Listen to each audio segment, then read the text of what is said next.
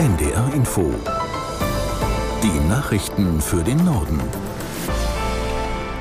Um 11.30 Uhr mit Tarek Yusbashi.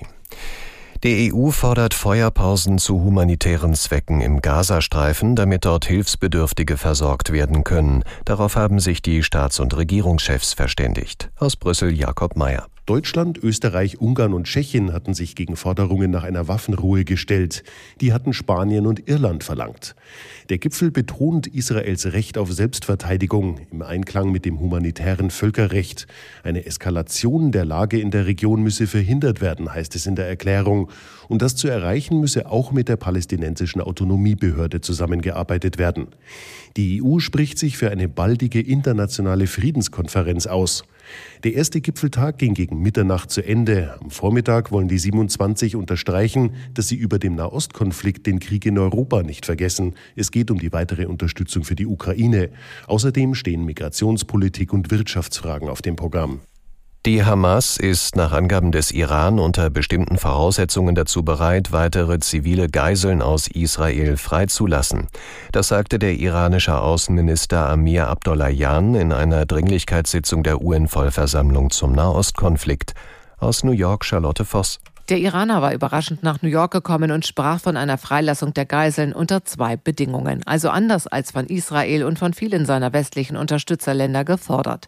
Die Zivilisten würden nicht nach Israel, sondern in den Iran gebracht und im Gegenzug sollten 6000 Palästinenser aus israelischen Gefängnissen entlassen werden.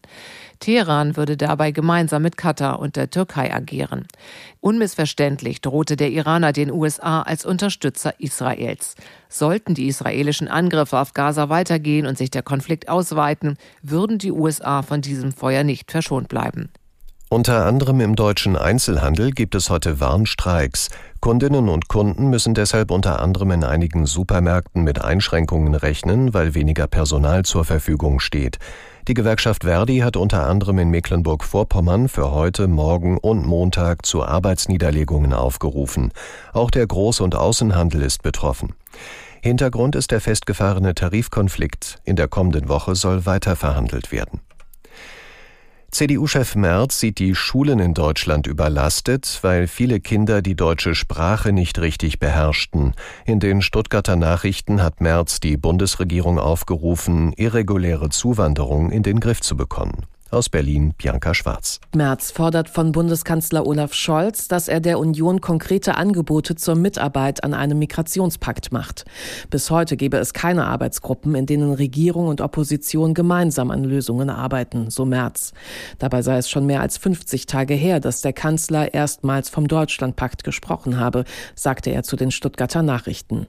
Merz räumte ein, dass es nicht den einen Knopf gebe, den man zur Lösung des Problems drücken könne. Er sieht insbesondere viele Schulen durch Kinder überfordert, die nur wenig Deutsch sprechen. In Hamburg gerät der Bau des Elbtowers offenbar wegen Geldproblemen ins Stocken. Das Hochhaus an den Hamburger Elbbrücken soll 245 Meter hoch werden und bis 2026 fertiggestellt sein. Aus Hamburg Christian Becker. Seit Wochen häufen sich Meldungen, dass der Mutterkonzern des Elbtowers Signa Geld braucht.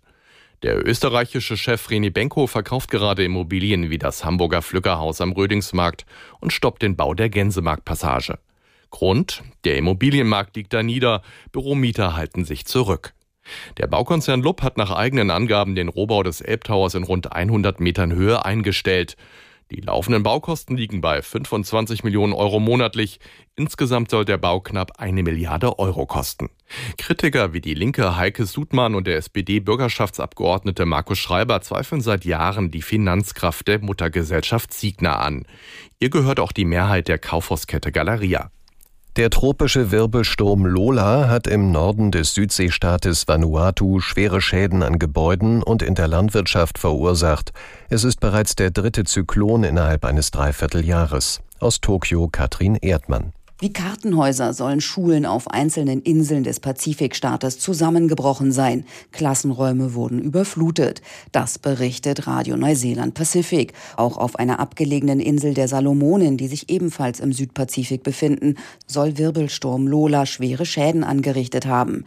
Nicht nur zahlreiche Häuser wurden nach Medienberichten zerstört, sondern auch eine Wasserquelle beschädigt. Sauberes Wasser, Lebensmittel und Kleidung werden dort dringend benötigt, zitieren lokale Medienmitglieder der Inselgemeinschaft.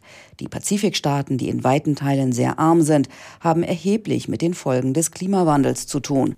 Die EU-Gesundheitsbehörde ECDC hat davor gewarnt, dass in immer mehr Ländern mit Salmonellen verseuchtes Hühnerfleisch auftaucht. Nach einer Mitteilung wurden von Januar bis Mitte Oktober 335 bestätigte Fälle aus 15 europäischen Ländern sowie den USA gemeldet. Auch Deutschland ist demnach betroffen.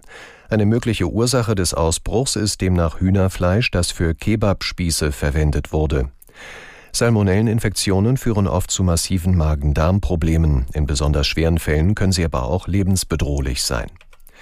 Und das waren die Nachrichten.